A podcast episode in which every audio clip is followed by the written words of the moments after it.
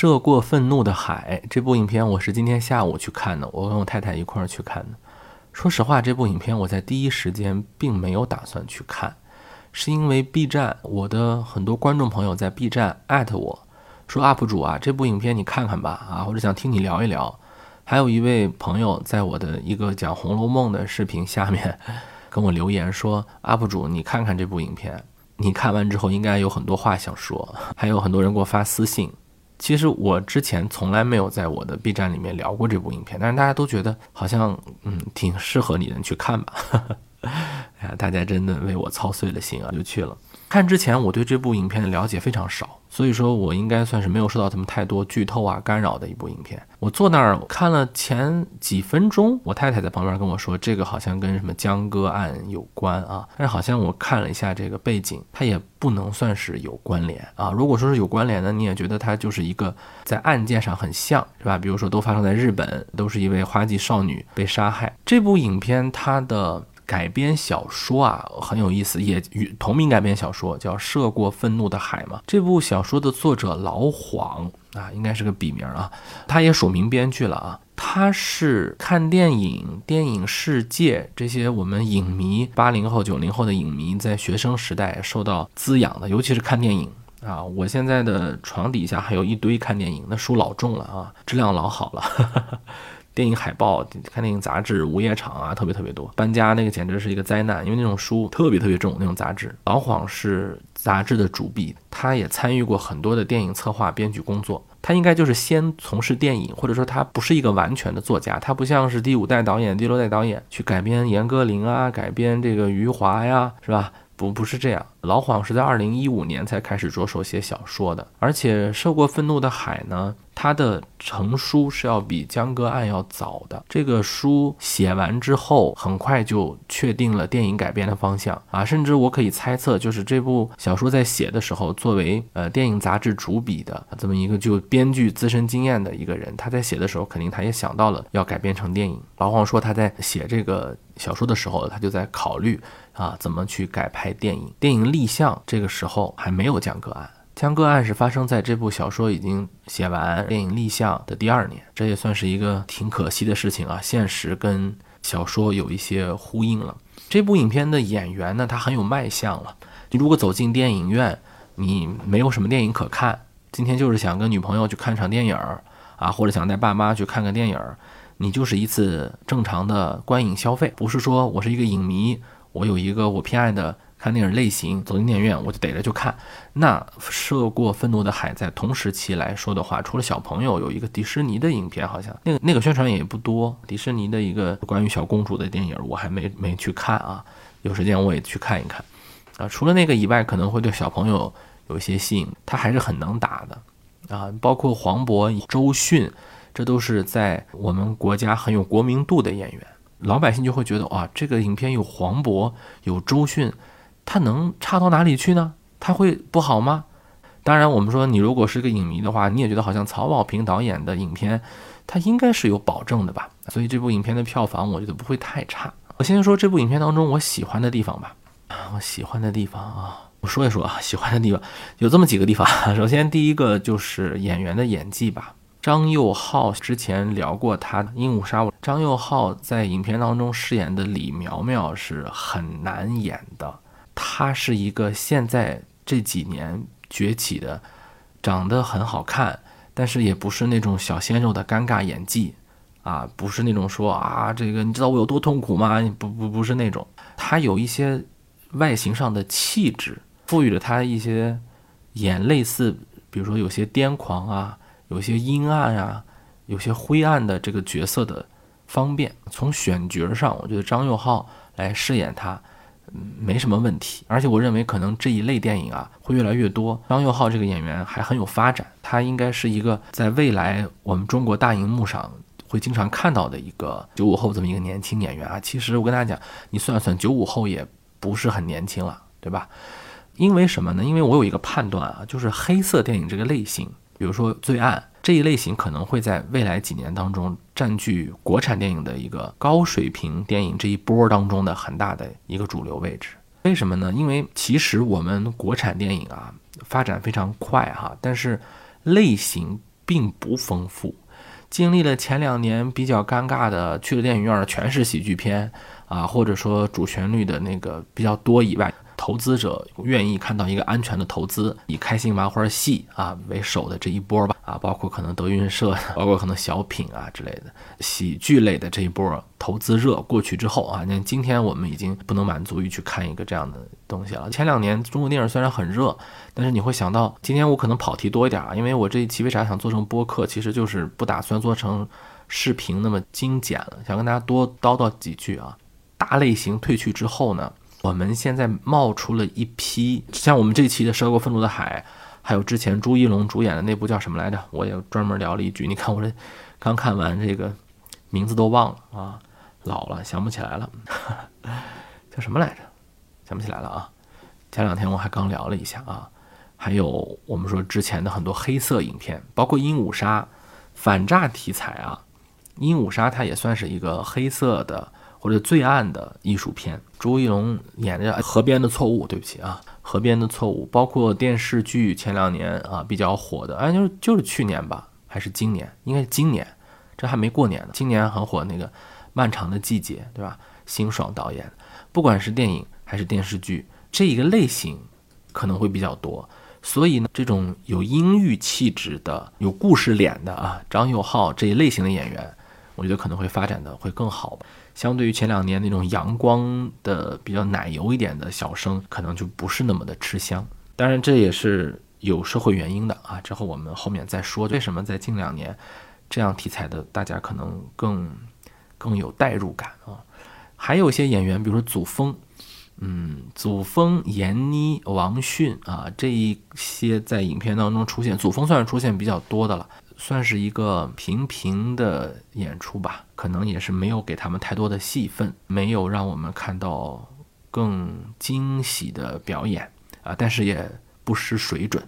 其实这有些遗憾啊，你比如说祖峰饰演的李烈这个人物，他在影片当中还算一个可以和周迅饰演的景兰，呃，有一些平等的。戏份或者说平等重要的一个人啊，起码他算是一个重要的支线啊，但是好像嗯，并没有给他太多表演空间吧，这也是一些遗憾的地方。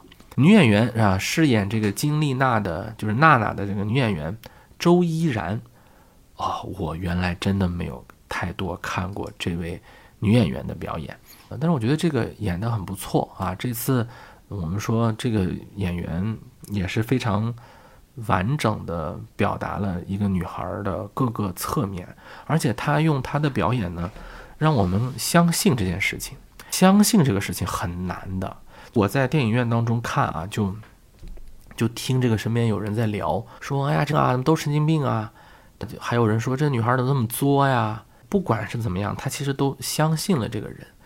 这个人物，我想了一下，他是如果处理不好啊，比如说太夸张。表演的太疯太夸张，很容易让人烦，而且他的呃几个侧面特别多，比如说是一个懵懵懂懂刚来到日本的中国留学生啊，刚刚来世界充满好奇啊，有一些稚嫩的脸庞啊，刚上语言学习班，然后呢还要演出一个在恋爱当中投入的女性形象，还要演出一个可能比如说我要去夜店玩，过度跳度非常大，你稍微处理不好。这个人物就立不住，因为在整个影片当中啊，他是不断的回忆嘛，回忆这个女孩，就他通过他的日记在回忆，应该也不能叫回忆吧，日记的闪现，他本身是没有一条完整线的。这个影片当中，这个小演员他不像黄渤，黄渤一直有一个主观视角，一直跟着他主观视角，但是这个娜娜呢，她不管怎么说，她一直是一个看着好像她一直在读日记，但其实我们对于观众来说没法带入她这个人的，我们是当做。第三方来偷窥她的日记，这种感觉，那这个人就是断断续续的，等于说我们看他的日记，只能看到他的一面一面一面。他刚来日本青涩的一面，他刚认识男朋友羞涩的一面，他进入这个呃恋爱期情色的一面。我怎么突然说了这么几个词儿啊？青涩、羞涩、情色啊，不小心就押韵了。还有呢，比如说他在呃伤害自己时期的有一些呃可能有自残的心理疾病的这一面。如果说他处理的非常的连贯的话，他在一个以他为主角的电影当中是容易的。但是呢，它是被切碎了的啊。拍的时候可能是拍下来，但是它播的时候是切碎了的啊。所以说，他如果哪儿演的不好的话，或哪儿演的不可信的话，他就会因为这些切碎被放大啊。但是我觉得还好啊，我觉得还没有。当然，这也是演员跟导演跟共同努力的结果啊。所以说，我觉得在演员这个问题、这个表演上，算是这部影片当中的一个优势吧。还有呢，说一些我不喜欢的地方吧。这部影片不是一个艺术电影，我看到 B 站上有人说啊，说这个文艺片儿啊，当然首先人肯定分不清楚什么叫文艺片，什么叫艺术电影，咱们就不不给人科普了。曹保平导演的这个影片啊，他肯定可以算是有作者风格的，这个大家肯定能同意。曹保平导演他不是一个那种做行活的一个一个导演，不管是这个《狗十三》还是《烈日灼心》，他都是非常有导演作者风格的。但是我们也不能。否认的是，曹保平导演的每一部作品都是有非常明显的类型元素的。你比如说，我们这部影片《涉过愤怒的海》，它非常明显的悬疑犯罪的元素。你说他可能是思考了家庭教育，思考了婚姻，思考到这是他的主旨。他整部影片的那个类型元素是非常明显的，而且他在主动的去制造这种类型元素，比如紧张啊、悬疑，凶手到底是谁啊？制作的好不好，咱们搁一边，那肯肯定是这么做了。啊，包括他广受赞誉的啊，我们说邓超可能最最好的一部电影之一是吧？邓超如果在曹保平的调教下，他会演得非常好。所以曹保平是一个非常能发挥演员的优势的这么一个导演。他在调教演员演技上，我觉得在中国导演当中算是成功的。我的例子就是邓超，你去看邓超跟其他人的合作。再去看他在，咱们不拉踩，反正就是你去看看那些，你再看看《烈日灼心》，包括邓超自己导的影片，你就能知道这个导演对于演员来说多重要。嗯，之前某一档综艺节目有人表达了不同的意见啊，说说这个演员啊，他可以很好，但导演可以很烂。这个怎么说呢？你如果表演的非常好，但是导演就给你切了，你怎么办？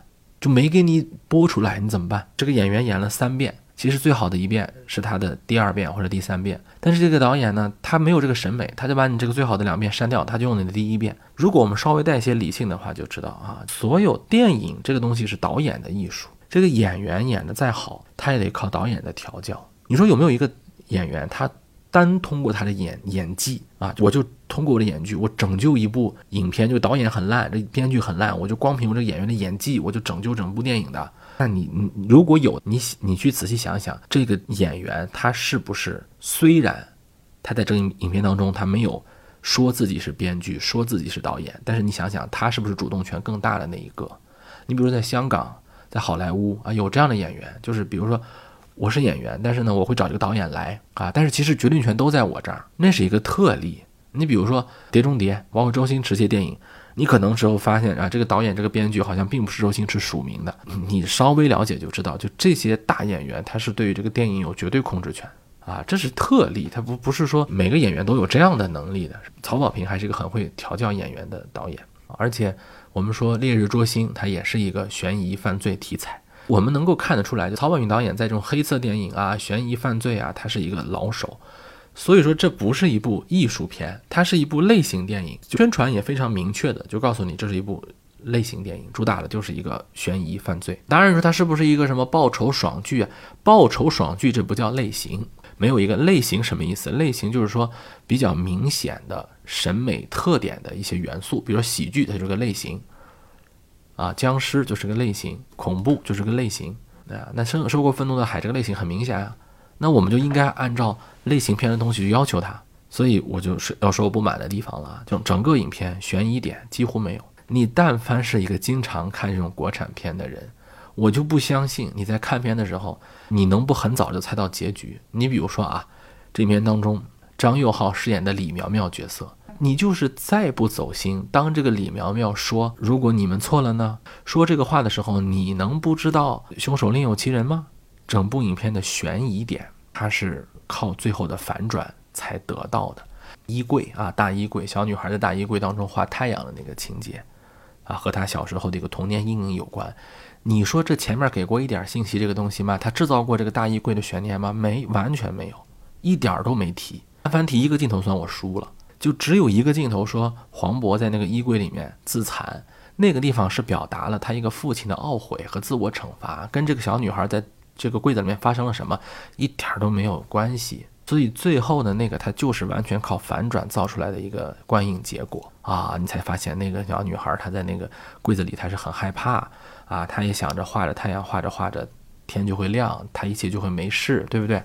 期待着她爸爸打开门，这些都不是他前面的悬疑要素所设置的。之前大家想想，悬疑要素是怎么撑起来的啊？怎么抓这个林苗苗？突然给出一个信息，说他还要去抓侵犯他女儿的那三个男孩子。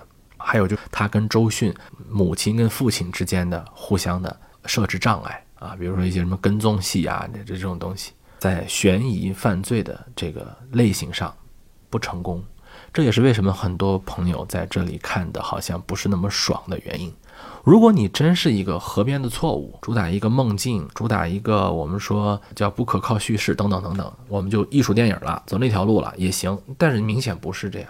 它还是一个非常典型的现实主义的，虽然他也拍了一个所谓的梦境，但那个根本不是电影的主题嘛。非常具有现实主义的悬疑犯罪剧情非常明显的这么一种类型片，你卖点就是这个。如果你这个做的不成功，那我当然就要诟病你了。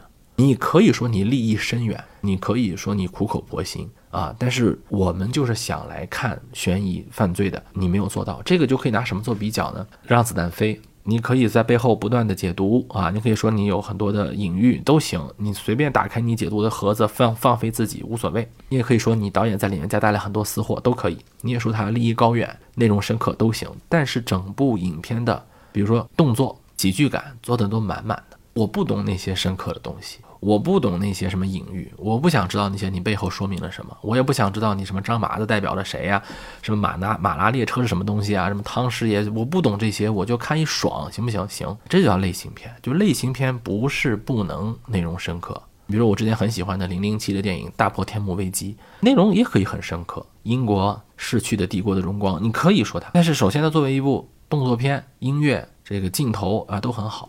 整部《满收过愤怒的海》在这块做的不好，所以容易让人有一种疲惫感，啊，就还没完，到底要怎么样？怎么回事？第二呢，就是有些地方比较生硬，做它没有巧思，你看起来好像很有设计，但是我觉得这个算算是一个，我要说抖机灵吧，可能有点不尊重这个主创了，但是我总觉得这个可以算是一个没有画龙点睛的点睛，他觉得这个可能是点睛，但是其实。没有起到这个效果，因为你整个龙就不活灵活现，你就把那个一个特别僵的龙，你这个经典的再好也没有用。你比如说这个影片当中第一个就台风，台风越来越近，这是属于人物内心情绪的外化嘛？我举一个例子就能知道相处甚远啊。贾樟柯导演有一部影片叫《三峡好人》。《三峡好人》里头有一个情节，就是赵涛饰演的妻子千里寻夫只为离婚，两个人很长时间不见了以后见着了，啊，千言万语，但其实也没什么话可说。他们俩呢就走到了一个河江堤那儿，啊，江堤那儿有很多的那防这个浪的防浪的这个石头吧，减缓这个浪缓冲的这个石头，那些石头都特别巨大，而且很奇怪的样子。啊，在那个防波堤的那巨大的石头上，你就能感觉到那个渺小的人物他内心的极大的情绪的外化。因为在一个影片镜头里，你说让一个人在这里表现特别夸张，那不现实。因为人在面临巨大的选择的时候，在面临你找了很久的这个人，但是这个人出来以后，你其实也不想理他的那个时候，就很复杂的情绪的时候，你其实没有什么表情。但是这是电影啊，那个观众看这个人内心的波澜，很多人就可能在这儿就上回忆线了。或者很多人在这儿就给特写了，或者给上音乐了。这个高级点的导演呢，比如贾樟柯，他就把它安排在了一个场景上，用镜头说话，是吧？把防波堤的嶙峋巨石，反映了这叫涛女性她的一个内心中的复杂和坚定。这部影片那个台风也是这个作用啊，但是你能感觉到这个台风非常做作啊，不断在后面说啊台风快来了，但是没有起到任何说让情绪更紧张的感觉，只能是觉得好像一种猎奇啊，什么天上又钓鱼了。啊？钓死鱼了，感觉好像这个很高级啊，说这个死亡啊一种奇观。但是你想想，整部影片在这个时候本身，黄渤和周迅饰演的两个角色在这儿，他就是又有追车啊，又有这个夸张的救人杀人，林苗苗还要把身体探出去啊，就疯了一样。你人物内心极其的这个混乱，你压抑的不能表达，那外部世界的这个。就有用了。你人物在这儿就已经非常的激动，自己都跟疯了似的了，你外边的这些东西就没感觉了。所以你就是我们为什么对于这种台风来了呀，什么雨往下掉，为什么觉得好像这个东西看起来很作呢？就是因为你没有形成反差呀，就跟我们拍照片一样，你越是这个人。呃，面部越没有表情，后面越需要有氛围感。越是这个后面的画面氛围感很强，你人就越要冷静。反过来呢，你人如果越夸张，你后面是个白布是最好的，突出这个人表情的夸张。所以说这块就没有用好。第二个地方就是那个蜻蜓啊，我也不知道为咱不懂啊，为什么那个地方有那么多蜻蜓啊？我以为是飞鱼呢，或者很多蜻蜓。当然这个也是。电脑做上去的吧，这个很拙劣啊，这个可能预算没有那么高啊，是不是演员都太贵了？咱不敢瞎猜测，反正这个预算啊，能感觉到很满满的那个蜻蜓飞来飞去的这个很假啊，你这个一很假，就让人感到很出戏。说实话，那个鱼往下掉啊，还行，做的还可以，因为毕竟它突然的一个音效可能更会让你感觉到可怕。那蜻蜓就就就很不行，它表现的是什么？表现的是祖峰。和黄渤饰演的角色在船上互相摊牌啊，就指责这个父亲你做的不好嘛。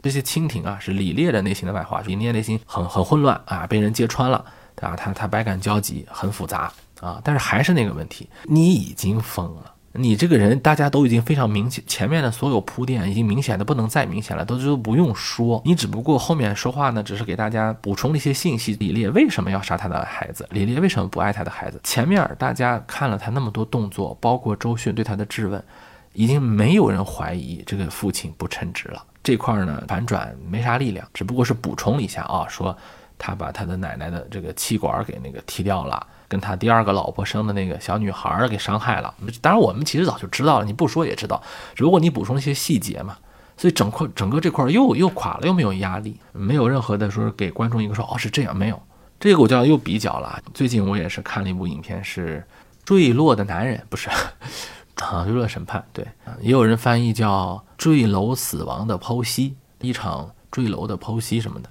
好像这部影片是据说啊，我听有些人说说他要在中国大陆要上映了，内地上映了，是吧？这部影片它其实也是在聊家庭关系的部分，但是你看啊，整部影片它尽量在克制那种激烈的情绪啊。当然这部影片我们还没有聊，有时间我们聊吧，我不剧透太多了。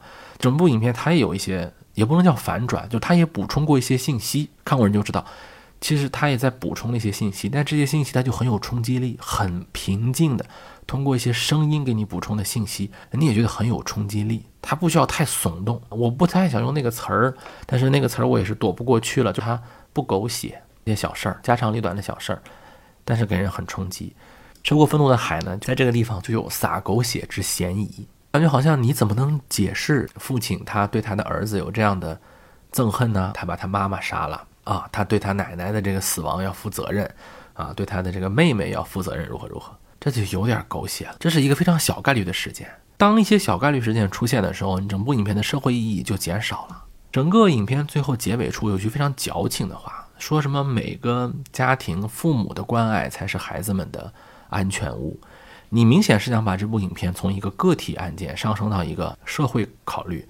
但是你想想，谁家有这样的经历呢？正好母亲老母亲病重，一个意外，对吧？孙子不懂事儿，把自己奶奶的气管，就是氧气管给碰掉了，或者他就给做了这样事情了。这是个多小概率的事情啊！你要说主人公黄渤这头，他的离婚造成的就是父母亲吵架，才算是有一定的这个普遍性。你让大家别离婚，好好过日子啊，不要对孩子造成伤害，这个可以。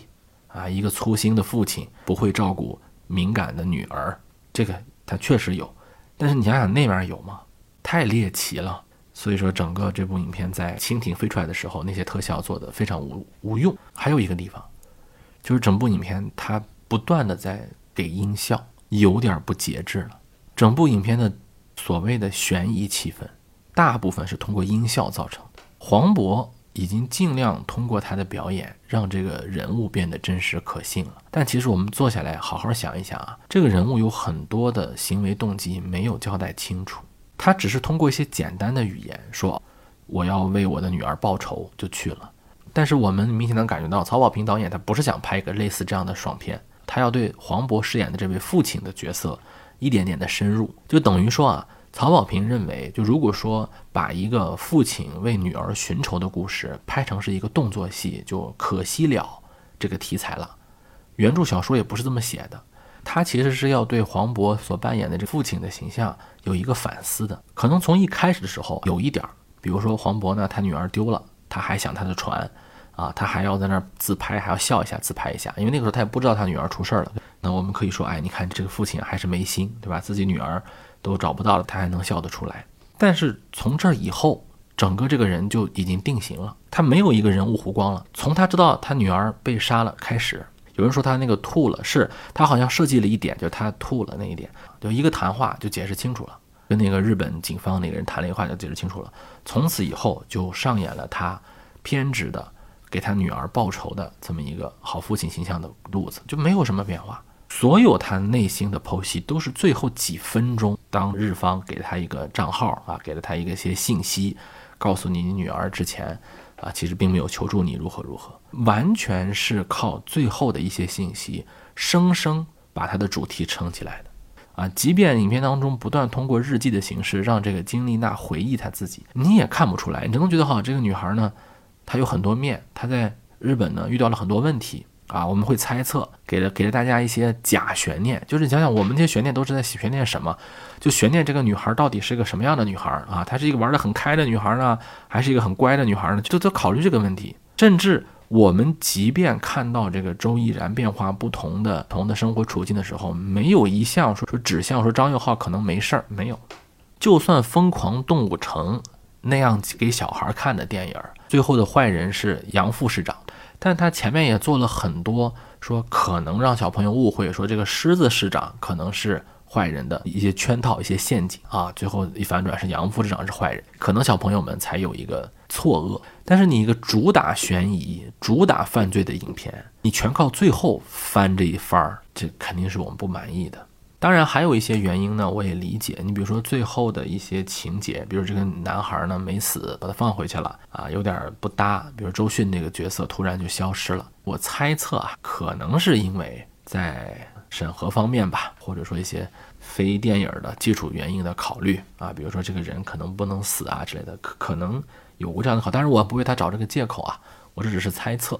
啊，但总体来说，我们我们不能以说，哎呀，本片的主角是金丽娜，而不是李苗苗，来给周迅、祖峰这一家啊，就是秦，就是景兰、李烈这一家的呃潦草啊，就他整个人物设置的潦草，找借口。最后我说几点啊，很多人说，哎呀，这对二次元有一种批判，这我觉得完全没有。我们不能说，哎呀，这个影片当中出现的二次元人物形象偏于负面，就是对于二次元或者 cosplay 这个东西有什么恶意？完全不是这个样子。李苗苗不是因为说她接触了二次元文化啊，受到了一些什么漫画的影响了，或者被二次元毒害了，她才变得暴力。其他人不管他做什么恶，也不是因为说这个二次元的 cosplay 文化给他造成了什么样的负面影响。所以说，整部影片说是一对个二次元的批判，这个是站不住脚的。对二次元有没有恶意，得看就这些人作恶的源头是不是跟二次元有关。第二个呢，我说一下他有没有对于父权的批判，这个我觉得也没有啊。父权和父亲父爱啊，完全不是一回事。你比如说，就是祖峰那个角色，坏父亲的角色，他是一个特例。我刚才说了，他极没有社会的普遍意义，这个不是父权导致的。黄渤他饰演的这个角色，他也不是因为重男轻女，说他是一个女孩，我不喜欢他。我对他忽略了，啊，或者说他是因为大男子主义啊，说我父亲我就要干涉你，他恰恰是不管你。我们说的那个父权不是这个意思，父权是说我以我的性别，或者说我以我的高位，比如我是父亲，我一定要干涉你，对吧？你要跟着我来，或者我是父亲，我从父权这个角度上对于女性啊弱势性别有有压抑，这个片谈没有。当然不是说有父权批判就是好。没父权批判就是差，这个完全不是。你就是拍一个简单的，哪怕是右派电影都可以，都没有问题啊。我们不能以说这个有没有父权批判来说这电影好还是不好啊。我只是说一个客观事实，就这部影片探讨的可以是家庭问题，可以是未成年心理健康问题，但是它就是没有父权批判啊，它跟父权批判不沾边儿。它的中心主题，我觉得可能还是像之前的那个《狗十三》啊之类的一样，叫关注未成年人。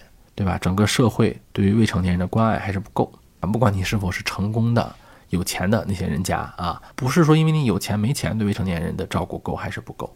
之前呢，我们都说是因为太过于把这个爱的大山呀压在了孩子身上，虎爸虎妈，对吧？那种情绪，这个正好是相反，整个社会把孩子们往外推啊。当孩子们展现出一些问题的时候，比如说二次元啊、暴力倾向啊，或者说对自己的情感呃比较嗯偏执啊、讨好型人格等等等等诸多心理问题吧，出现这些问题的时候，我们忘记了、忽略了对于他原生家庭的关注。原生家庭这个词儿啊，前多少年特别火，后来啊，生生被一帮搞家庭教育传销的人给搞臭了。就有一帮人呢，就天天在那儿搞什么家庭教育、爱的教育，天天说这个原生家庭什么卖培训啊什么的，就把这个词儿搞臭了。后来呢，就有这么一股风尚，不知道大家有没有感觉啊？觉得好像什么事儿啊，不能老提原生家庭，好像谁要再一提原生家庭啊，就觉得都有点 low 了，是个过时的话题了。咱们还是要自强，不要强调说原生家庭给大家带来的这个伤害。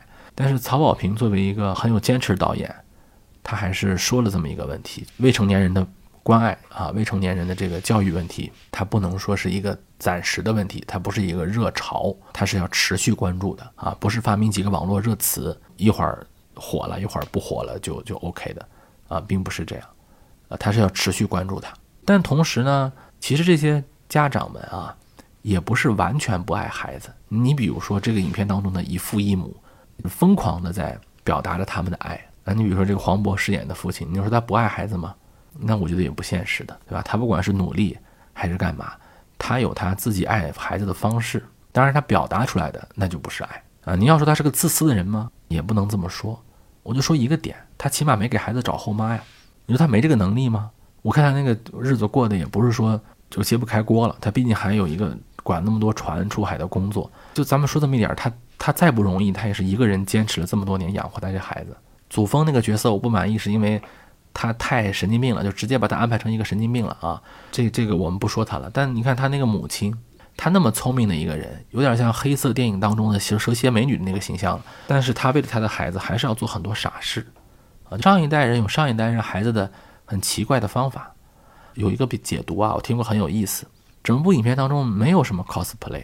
这两个人在 cosplay，就是一个扮演着爱他女儿的爸爸，就是这个黄渤啊，其实一点都不爱他女儿，他就是一个自私的人，他这么做就是为了给自己找回面子啊！他不是说了吗？我这么做就是我的女儿被人糟蹋了是个笑话，我我这一生都让他毁了，我要夺回的是我的一生，而不是说为我的女儿出气。中国这很多中年男性的话呀，他说出来他就不是那么回事儿了，尤其是在跟一个外人说的时候，那就更不是那么回事儿了。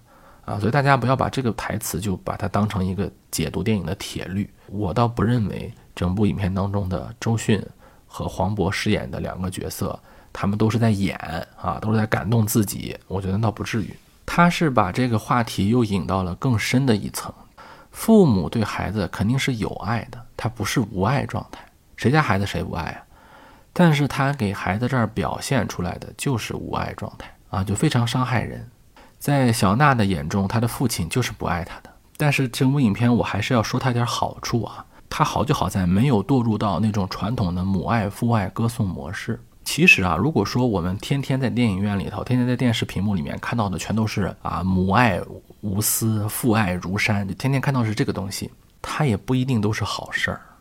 你比如说啊，如果电视剧里头天天电影里面全都是无私奉献的，啊，没有一点自自私的。完全不考虑自己的那种母亲，你想想啊，如果在现实生活当中我做不到那一点，会不会对自己非常大的伤害？因为人啊，他就是很复杂的。我现在做了父亲以后，我就十分理解这个事情。父母疼爱孩子，那肯定是有的，但是父母也不是说生了孩子以后他就不是人了，他有他的情绪，他也不是说突然就变成圣人了。我特别不爱听一句话，说什么父爱如山，为母则刚。母亲、父亲，他首先是个人，人就不是刚。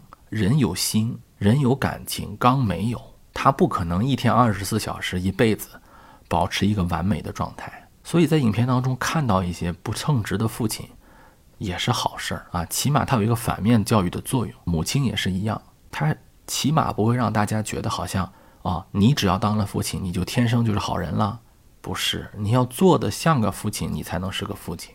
这个世界上不称职的父亲母亲有很多，你可能就会成为其中一个。危机感得有，所以从这点上来说啊，这部影片我还是非常支持他的。整部影片，你看我刚才吐槽了那么多他的技法呀，吐槽了这部影片很多表达上的不满意呀，那都是从电影技术层面，从这部影片的利益和他想表达内容上，我是非常支持的。不要假装什么事都没有发生。中国的荧屏上，中国的电视节目里面太多父慈子孝了，太多了。我个人呢是一个被宠爱大了的孩子。我现在对我的孩子呢，也是极致宠溺，就是看这些电影啊，对我来说是个煎熬。大家能明白吧？我小时候，我爸妈多疼我啊！这个人跟人他就是有差异的，这个不是南方北方的差异，他就是人跟人的差异。你说他不疼孩子吗？他肯定疼。我爸经常就说了，没有人不疼孩子的，但是疼跟疼不一样。比如说我上学的时候啊，像我，我是从来没有自己做过早餐的，我起来以后才一定有早餐。今天呢，我在家里，那就是爸爸妈妈给我做早餐。如果今天我在爷爷奶奶家，爷爷奶奶给我做早餐。我记得我上中学的时候，我是三年住在爷爷奶奶家，因为我爷爷奶奶家离中学很近，就是我这儿这个突然在学校没带什么书，我跑出去拿一趟都来得及，就下课十分钟能回趟家那种，特别近啊。七点半上学，我七点二十五起床都迟不了到那种，所以我就住我爷爷奶奶家。三年春夏秋冬啊，我爷爷奶奶年纪都很大了，从来没有让我早晨没有就是吃不上饭，从来没有。今天是鸡蛋炒米饭啊，明天是这个面条下荷包蛋。我从来就没有让我说，哎呀，今儿你出去买的吃吃去吧。我记得很清楚，我爷爷有一次出去给我想买油条，路太滑了，摔了一跤就不太方便起床了。唯一那两天也是我奶奶起来给我做饭，就就没有说让我吃不上饭的。我爸妈那就不用说了，我爸妈那肯定就就宠我的什么情况？比如说我我小学的时候去我舅舅家还是去哪儿啊打游戏机，那个时候有人家里面有那种红白游戏机。我爸看我想玩，暑假人家都是报班啊，干嘛就上上课呀？我爸就直接去我们那儿电子城给我买买回游戏机来让我玩，意思就是说我不用去别人家蹭人家的玩了，我爸我妈陪着我玩。我后来一看，我才知道那个其实不是普通的游戏机，我原来不懂，后来长大了懂，那个叫世嘉，它是比红白游戏机要高一个级别的，叫世嘉，十六位还是怎么回事？它那个手柄是黑色的啊，键都多一个，当时我不懂嘛。我上高中的时候，我们当时有一个风尚，去类似那种衡水中学那种学校，那种中学大家集体生活，集体这呃出操，集体住在一起啊，那种叫什么高考机器吧。其实不光是衡水中学，我们当地也有特别大一学校，甚至可能达到数万人，去到一个城市的边缘或者郊县，那一个大空地有大学校去。当时我们有一个风尚，很多的成绩优秀的孩子涌现。如果说你不能够，呃，你们当时省里最好的那个重点中学。但我绝对不会退而求其次，去个一般的中学不会，就去到那种类似衡水中学的学校。那种学校有些是私立，有些可以借读，就去那儿。去那儿之后就可以考上大学，那确实升学率很高，确实是很多人考上清华北大，确实也有。当时呢，我的亲戚朋友有很多人说，那要不让孩子去锻炼，这个选项从来就没有哪怕那么一秒钟出现在我爸我妈的这个脑子里啊。尤其是我爸做的决定非常坚决的，绝对不会说让我高中去住校，就不可能。啊，大家想想，其实一个中学住校很正常，是吧？我们家是绝对不可能的。我上大学，我上大学，我爸妈送我去啊，送我去大学，给我把那个床铺好以后，收拾完以后，他们就回去了嘛。在很多年以后，我爸妈他怕我担心。很多年以后，我爸告诉我，爸妈一走出我那个宿舍楼，我一上去跟他们一再见，我妈就哭得已经泣不成声，站都站不住那种。就是我上大学哎，我又不是干嘛，我我就我就在那上学而已，就感觉好像是要要去一个多远的地方似的。从小是这样溺爱当中长大的，就我今天对我的孩子也是，我不觉得这个溺爱啊，很多人说啊不要溺爱孩子，我没有觉得溺爱有什么不好，尽量的去溺爱吧。有人说会不会惯的没有样子，溺爱会不会把孩子教坏啊？逆子如杀子，我没见过。当老师这么多年，我也没见过，就说啊这个。孩子没有，只要这个家长对于孩子们他是温和的，是有爱的，这个孩子可能成不了才，但是他绝对坏不了。你比如说我摊上这样的父母啊，我可能就不会被逼到那种说非得考个什么学校，非得干嘛，这可能就是我的命，我没办法，我就配得上这个幸福。你说气人不？对吧？我爸妈对我这么好，那我就一生就是一个幸福的人。那有没有坏处呢？你要说非有的话，就容易满足吗？你你永远觉得你很幸福，这个人他就容易满足，心态就好。那现在好就怎么样？现在好你就就活不出去啊！你看那些成功人士，哪个不是杀伐果决啊？哪个不是能对自己狠、对敌人更狠的人？那我就没有办法，就就我们这一类人可能就就做不到。我我身边这样的例子很多。我我身边有一个朋友，他们家开游戏厅、麻将馆、网吧。他爸妈呢小时候特别溺爱他，溺爱他到什么程度啊？溺爱他到你就随便玩儿，自咱家自己开游戏厅了，你就玩吧啊！而且你还可以陪客人玩。那学那老师就说，那你就不能不管孩子呀？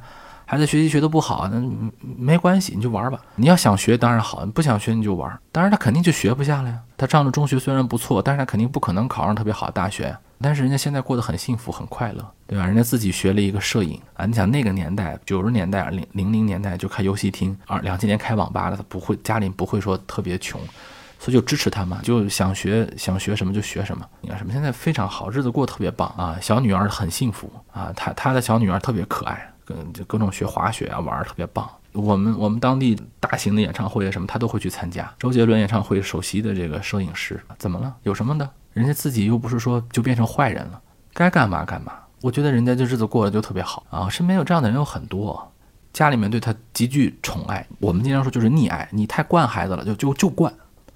我惯到什么程度啊？各位，我跟你讲一个很简单的道理啊。我小时候，我爸妈被请家长，一般是我妈去啊。从来没有一次说是去了骂我，就我就从来没有见过说我爸我妈去了学校以后，他能跟老师站到一条战线上的，不可能。就是学校要是请我家长去学校，他是永远达不到说让我爸妈来骂我的这个结果的，不可能的。我爸妈去了学校，老师请家长，我爸妈回来从来不会骂我，就他永远认为我是对的，他就不调查清楚研究，他就做结论嘛，不不调查，他就永远相信他的儿子。啊，我记得非常清楚。我上学的时候有一次，我的那个老师跟我说什么，我上课太活跃，喜欢举手。你看咱现在做播客嘛，当时话也不少，老想举手回答问题。但是呢，你不一定能回答对。老师提问题，我就举手就回答。那回答呢，有时候对，有时候错。老师就跟我妈反映了这个情况，说你儿子上课太活跃啊，老举手，又他就举手。老师那个意思啊，我觉得是两个。第一个呢，就是你孩子呀太不稳重了。小学生他当时也是有这个要求的，太不稳重了。第二就是说你打乱我课堂秩序了。对吧？我问问题，你不能每次老叫你啊！你要知道吧，如果说我要老举手吧，可能就会带起来大家都举手，他会有一种感染力。问一个问题，他可能是希望，比如某一个同学，比如好学生，他来回答。但是呢，我一举手，大家就会很多小朋友就会觉得啊，那我也举手，大家都都举，整个课堂就很活跃。当然你会觉得这个活跃在今天是个好事，是吧？但以前很多老师可能不喜欢这种这种孩子啊。我按照我的规矩来上课，他就跟我妈反映这个问题。啊，我我今天做了老师了，我也能理解。当然，我是不会做这，我做老师不会跟家长说这样的事儿的啊。我你，我是绝对不会说出这样的一个评判，说孩子举手我就不让人家举，就咱不做这个老师的评价。说老师骂我这个事儿对不对呢？听众朋友们，你们可以说啊，就老师说我举手太多这个事儿，对还是不对啊？但这个事儿不是我要今天讲的，我是想说啥，就说这个事儿以后啊，我妈当时直接就翻了，直接就翻脸了，不是跟我翻脸，是跟老师翻脸。啊，直接就跟我说，你以后上课一句话也不许说啊，一次手也不许举啊。你这个话肯定就不是骂我的，这肯定就是骂老师的，懂吗？这老师当时很尴尬，老师说，哎呀，不是这样，据说也很好的。我妈一颗好脸都不给他，拉着我就走，不不给他脸。有一次啊，我媳妇儿问我，就说，我现在孩子也到了那个比较淘气的时候了。她说，咱要不要先给他来个打击教育啊？先让他遭遭受一些挫折，对吧？这样他去了学校会不会就好一些？因为他怕什么呢？呃，我们家人是属于那种只要孩子说话，我们必有反馈。就这个孩子，他只要说说，不管有用没用的，只要说话，我们就必须全理他。就造成这么一个现象，这个孩子现在特别爱跟人聊天，去早教啊，干嘛就必须要跟你说话，而且他必须要得到你的反馈啊。比如说服务员给他上菜，他就跟他说谢谢阿姨。一般服务员就会说啊，小朋友啊，谢谢。那有些服务员可能就是忙，对吧？人上菜比较忙。就顾不上说，我儿子说：“哎，他为什么不回应啊？” 就有进了电梯了，不管是谁，只要是不认识，他都跟人家打招呼啊。他特别喜欢跟人说话并反馈的那种小孩儿。这当然，这个我认为他不是说什么性格外向内向的问题，他就是一个在家里面跟他反馈惯了，他凡事必有反馈嘛。我媳妇儿就担心嘛，妈妈都担心孩子说：“哎呀，去了学校要是学校啊，老师那么多呀，不可能都回应他呀，咱们要不要先别理他了？”但是我就跟我媳妇儿说：“我说不要这样啊，他去了学校可能会被磕的。”可能会被攻击，可能会遇到霸凌，都可能，都可能，咱们说不准的。但是他如果在家里面永远是被宠爱的，那么他就永远不会怀疑是自己的问题。我上学的时候就是这样，被老师说过，也被同学欺负，也碰到过一些就是像 PUA 打击我的人，但是我永远没有哪怕那么一秒钟认为是我错了，因为我从小我爸妈都学都在给我极大的非常能够感受到的这个回馈。今天如果老师骂我了，说我了。我永远不觉得是我错了，就甚至我是没有被孤立过啊。就如果说大家都不理我，都孤立我，我也呃，我可能也有过，有过那么一段时间有过，就大家都觉得我跟他们不一样，孤立我。我从来没有一个怀疑过说，哎，是不是我自己不好？从来没有。在我人生当中哈，就有一些坏处，就因为我爸妈把我呵护的太好，导致我呢情商不是太高。就比如说啊，已经有人烦你了，你感受不到；甚至有人对你表达有恶意，你也感受不到。我记得我上中学的时候，有一次高三的时候，我的同学跟我说说说那个一开始的时候，有些人很不喜欢你，但是后来他们发现你怎么都不生气，啊，就觉得你性格很好啊，后来就跟你性格就好了，啊，我说我说不是我不生气，是我根本不知道他反感我，我根本就不知道他对我不好。有人说你看人家都那么反感你了，你还你还表现的那么大度，人家觉得你真不错这人。我说不是大度，我是真没感觉到。我如果真的就哪怕明面上的冲突啊，比如说不管是单位领导啊什么的，我妈在我参加工作的时候，第一次就跟我说啊，我刚参加工作，我妈就跟我说，你领导你想骂谁就骂谁，你你想怎么样就怎么样，其实工作不干了都无所谓，只要你自己心里舒服就行，无所谓，你只要做好你的工作，谁谁欺负你了，谁骂你了，你你就想说啥就说啥，不要记仇，有仇当时就报了，就就类似那个话，但是我不是原话，呃，不要去给别人擦桌子打水。不要去给别人打扫办公室，不要干这个事儿，因为你从小是被惯着长大的，你就不会干这个事儿。你干了以后肯定只会得罪人，因为你干不好啊，而且你也没有恒心啊。我太了解你了，你今儿心血来潮给领导打杯水，你明儿不打了，领导就有意见，你又没眼色，人家谁待见你谁不待见你，你又看不出来。你今儿给这个领导擦了桌子，你怎么知道他是得势的还是不得势的？你不知道。单位里面谁跟谁是一头的，你都看不清楚，因为你从小就没有学会看人脸色。那你干这个事儿是没有意义的。从小就跟我说一个一个口诀，就人不求人一般大，人不求人一般大啊。其实我告诉你啊，事实上人跟人肯定就不是一般大，但是呢，它有个前提是人要不求人就是一般大。跟大家分享这个事情，看完这个影片，我就会觉得啊，就溺爱孩子吧，各位，狂溺爱起来好吗？因为你溺爱其实也溺爱不到什么程度，你千万不要老怕惯坏孩子啊。我特别讨厌。有一种说法是，我先在家里面给他打打服了，不要让他出去被社会教育。你要是个行得端、走得正的人，你要是一个正常的人，对吧？你孩子就不会太差。你不要把你孩子想的就好像是一个泥塑一样，全来归你雕塑，不是？你只是你孩子的一个安全屋，你做好这个安全屋就行了。你是你唯一能有的工作，你这个安全屋的功能就是安全，你不用在这个安全屋里面去教育他，用不着，好吗？你只要给他正确的三观就可以。我你有人说惩戒重要不重要？惩戒也好，什么打孩子也好，什么惩罚孩子也好的前提得是你是安全屋，你才能惩戒。你不是安全屋，你就说的再对，你再正气凛然，没用了，因为人家不会回来了，有啥用啊？你说这个孩子他做错了事，我能不骂他吗？我惩我溺爱他有啥用啊？这话都是第二步、第三步的问题。就是现在我说的是第一步，如果你第一步建立不起来他对你的依赖，如果他永远认为你跟老师是一头的，他怎么能？我的好朋友楚英老师说过一句话啊，反正我就爱说我是我的好朋友啊，你可以去问问楚英老师他认不认。我这么说会显得我很厉害一些，我经常这么说啊，我觉得确实也是啊。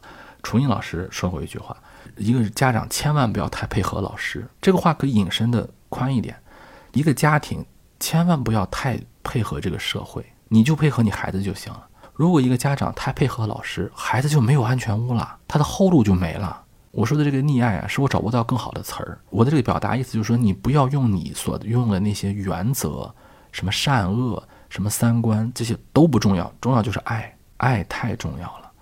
现在很多互联网上有那种短视频，比方一个小孩子啊，这小孩做错了什么事情了，爸妈马上就打他，马上踢他，底下有人就叫好。咱们说啊。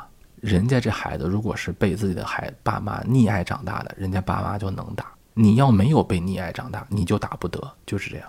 这个话甚至可以说，我做老师就是这样。我上学的时候的老师都打人，就我上学那个年代没有老师不打人的。但是从小学到初中到高中，只要是这个老师对我好的，他对我溺爱的，他把我打的打到什么情况下，我都不会有任何怨恨。我经常在我节目里面也聊过啊，就我小学的时候。老师打我、拽我、扯我，我现在都不原谅他啊！我现在如果在街上碰见他，我都得还手啊，我都得找回来。你觉得我很小心眼是吧？我永永远不原谅。为什么？因为他不爱我呀，他是就是想打我的，打我，他不是为了教育我。呃，有人说，那当时你做错了，那做错了，我也就是觉得他他没有爱。这是一样的。你说小孩儿那个老师他也不可能无缘无故打你，他肯定有原因，但是这个不重要了，看到没有？不重要了。你爸妈如果他平时没有表达出来对你的这个爱。即便有一次他真的是说的是对的，你就是做错了，他打你没有任何的威慑力了，你也不会去找他了。我初中的老师他就爱我，非常爱我。我初中的班主任对我就是特别的付出啊，我能感受到他对我的爱。他把我打到什么程度啊？那个老师拿木头尺子打我，三角形的木头尺子啊，数学老师用的三角形木头尺子，把打我的手啊，把我那个有次没写作业嘛，我记得是把那个三角尺打断了，三角尺子它就飞掉了，就跟那个拍电影一样啊。拍电影是道具，我那是真的，啪就断了。我以为就打完了吧，没有打完。老师在地下找，找找找找，把三角形长边给找出来了。三角形不是两个直角边，一个长边嘛？那个斜边，那个斜边最长，把那个斜边打出来了。那那个斜边上还有木头茬呢，还有那个木头茬那个钉子呢，还还都在。再拿那个再打，啪啪啪再打，最后连那个木头的那个长板旁边也断了。你想第一次断啊，是它本身三角形的那个尺子衔接部断了，那是因为粘的不好，钉的不牢断了，是吧？这次是一个生生的木头板断掉了。你想想我这个手，它得成什么程度了？那肿的二尺高，都握不回来了，那手都握不回来了。大冬天，但是我跟大家讲，我现在我想起来这些东西，我都是很怀念那个时代。有人说，那你是不是斯德哥尔摩综合症啊？不是，不是，是因为那个老师平时对我太好了。好到什么程度？就他他公开跟我们班的有一些家长，你比有一次啊，我们按照成绩排座位，我考得很好，我就排到了前面。但是我是教职工子弟，我们那个老师呢就顶了很大的压力，就有人就举报的说他，说你给张志浩，他个子那么高，当时我在我们班个子算很高的，他那么高，他排在前面，座位排那么前，我们孩子视力不好，座位排那么后，你就是照顾教职工子弟，这个这个啊，属于什么？你有理也说不清。有老师说了，是按照成绩排的。我是当时全班第考的第二还是第三啊？反正不是第一，我记得第二第三，我就我就可以坐在第一排。但是呢，他们不敢攻击别人，也有高的。但是因为我是教职工子弟，他们就抓住这一点，他觉得老师这个事情那就黄泥巴扔裤裆里说不清楚啊。那我们老师当时就为了我呀，跟他们翻脸，说我就照我就照顾教职工子弟了，怎么了？你们不服气，你们下次比张志浩考得高，你们随便挑。我当时那个眼泪感动啊，我就我就这样，你回去问问你爸妈，那个好那个他知道谁举报的，他说那个人就是你们，你爸妈是医院的是吧？你们家亲戚去了照顾不照顾，对吧？张志浩是教师公子弟，是，但我不是老师，那个老师不是我的亲戚啊，是是我姑姑在那儿当老师，我就照顾他了。但是我前提我说的很清楚，按照成绩排位，怎么着？他这回考试考第三名、第二名，他就可以挑。你不服，下次你考过他。还有一次是写作文，我作文写得好，他当着我们班所有的人跟我说：“咱们班只有张志浩可以写散文，张志浩可以碰这个散文的文体，其他人不能碰，只能写老老实实写记叙文。”就是我们老师对我特别好，在班里面有时间就夸我，所以他打我，我就一点都没有问。他把我，他把我别说把我的手打肿了哈，他就打的再狠点，我也觉得好。今天我觉得这个老师对我特别特别好，很多细节我先不展开说了。啊，上高中也是一样。上高中的时候，我们那个班主任天天就是用极极极致的恶毒的语言挖苦我。我们上学的时候，我有一个四个人组合的四四个男生玩特别好，那三个男生成绩都比我好，属于我们学校的尖子班啊，尖子班的尖子学生。但是我们四四个人玩的好嘛，一块下学，一块回家什么的，天天就一块玩。那三个人我跟你讲特别强啊，有一个就已经不用高考就可以直接保送北京的。重点大学啊，就外国语大学特别好大学。有一个今天是上海的大律师啊，去纽约学法律，回来在上海做高级律所合伙人那种大律师。就你们看电视剧里面那些律师精英，就就那种。还有一个是博士啊，现在是博士，中国最好的医科大学的博士，现在在一线城市做高级的手术室的医生。你就想想这些人当年多优秀啊，是吧？我也不差，对，反正我们四个人一块玩特别好。但是人家当时那三个人的成绩就比我好很多。那中学高考嘛，看成绩。我们班主任当时就极致挖苦我，就天天说：“张志浩，你有什么有什么脸跟人家三个一块玩？天天跟他们仨说，你不要带张志浩一块玩了，好吗？你不要理他了，行不行？他考那么点分，他有什么脸跟你一块回家？张超，你配吗？就听你听，你现在听着是不是特别特别特别的那个那什么？但是我从来不恨他，我我每次想到这些话的时候，我都觉得特别的暖心。为什么？因为他其实是为我好，他想让我有动力啊。他平时也对我特别照顾，在上他的课的时候一直夸我。逮着我就一直夸，夸的我都不好意思了，夸的我们班同学幸亏是我人缘还不错啊！我想，我初中、高中但凡人缘不好的话，得让我们班同学恨死我，让我让我做很多那班级的各种工作。我我当时就不明白他为什么让我做班干部。我们班全是女生，让我一男生做班干部，但是其实也没干什么活。后来呢，他是想让我有一个优秀班干部的这个称号，可能是高考加分啊什么的，他就直接就就跟我们说了：“你看张志浩三年，呃，大家同意吧，让他当最最佳最班干啊。我不是班长，他跳过了很多班，我们班有很有班长。”有学习委员那全都跳过了，说我们就选张志浩行不行？他为什么这么说？他知道我在班里面人缘好，所以他想把这个事儿民主选举。他如果要是自己定的话，很多老师都自己定，自己定的话，他就不好意思跳过那些人。而且最后呢，他在高考前就跟我说：“这张志浩，我这么这么长时间，就尤其是高三后半年一直挖苦你，这这话我今天全部收回。你和他们一样，但是在我心中你比他们更优秀，对吧？你在我这儿就是最优秀的。”啊，他是我的历史老师，现在我也是历史老师，是是我一直都非常崇敬的一个老师。他跟我说这话的时候说：“老师，我知道，对吧？你你这话还用说吗？你每次说我讽刺我的讽刺我挖苦我的时候，你看我什么时候走心了？啊，我们老师说，你看，就是因为你不走心，我就每次话说的更狠。但是没有想到你你心这么大，永远不能动摇你们你们三个的这。我还我当时想，就你肯定是奋发图强，是吧？发个狠儿。”没想到你们三三个人四个人关系那么好，对吧？那说说了半天也不走心。他的那个爱呀，在平时已经展现出来了。所以说，他不管打你骂你，高中啊那么大个子了，他也不能打了，就挖苦，就是就就骂你吧，你都不会受伤害。这个事儿我是拿老师来说的，你就想想家长也是这样。我爸妈因为平时对我无条件的相信，对我的非常能感受到的爱啊，所以今天即便我爸妈骂我，或者说即便。我爸妈现在也不怎么，也从来也不不骂我，即便有什么问题，我也不会有一丝丝觉得有谁对我不好了，怎么怎么怎么没有。而且这个事情会延宕出去。后来去了一些工作单位啊，我会天然就觉得这个领导特别器重我，同事我觉得这个同事跟我关系会特别好。其实真是这样吗？也也没有，对吧？人家也是跟你泛泛之交。但是按照我爸妈说的话说，我这个人啊特别的傻，总觉得别人跟我关系特别好，啊，就总觉得人家肯定跟我是最好的。但是。可能会造成一些傻不愣登的感觉，但是我觉得也没啥不好啊啊！